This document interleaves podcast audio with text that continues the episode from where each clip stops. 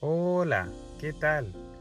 Gracias por escuchar este podcast, gracias por el cariño, por los comentarios. Estoy feliz de compartir nuevamente otro capítulo contigo. Eh, quisiera también invitarte a mis redes sociales. Búscame en Facebook como Moisés Valdés y en Instagram como Mois Valdés.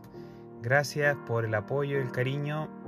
Así que te dejo con el segundo capítulo compártelo si te gusta, coméntame cualquier eh, aporte que quisieras respecto al podcast. Muchas gracias, lo leeré con mucho cariño. Paz a cada uno de ustedes.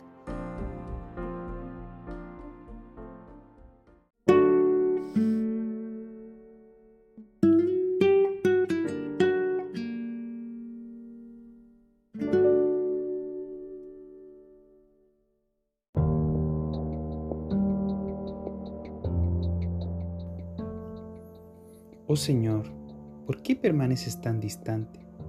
¿Por qué te escondes cuando estoy en apuros? Con arrogancia los malvados persiguen a los pobres, que sean atrapados en el mal que traman para otros, pues hacen alarde de sus malos deseos, elogian al codicioso y maldicen al Señor. Los malvados son demasiado orgullosos para buscar a Dios. Parece que piensan que Dios está muerto. Sin embargo, prosperan en todo lo que hacen no ven que les espera tu castigo. Miran con desdén a todos sus enemigos. Piensan, jamás nos sucederá algo malo. Estaremos para siempre sin problemas.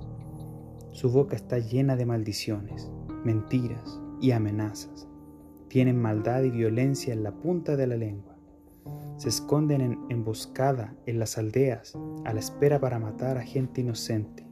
Siempre buscan víctimas indefensas como leones agazapados en sus escondites, esperan para lanzarse sobre los débiles. Como cazadores capturan a los indefensos y los arrastran envueltos en redes.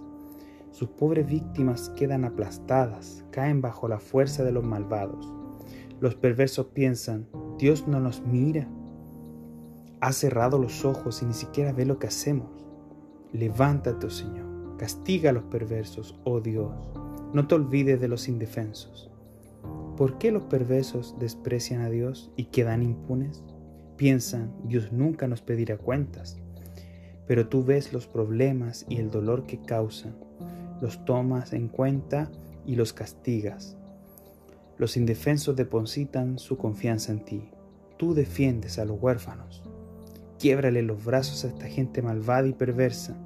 Persíguelos hasta destruir al último de ellos. El Señor es Rey por siempre y para siempre las naciones paganas desaparecerán de la tierra.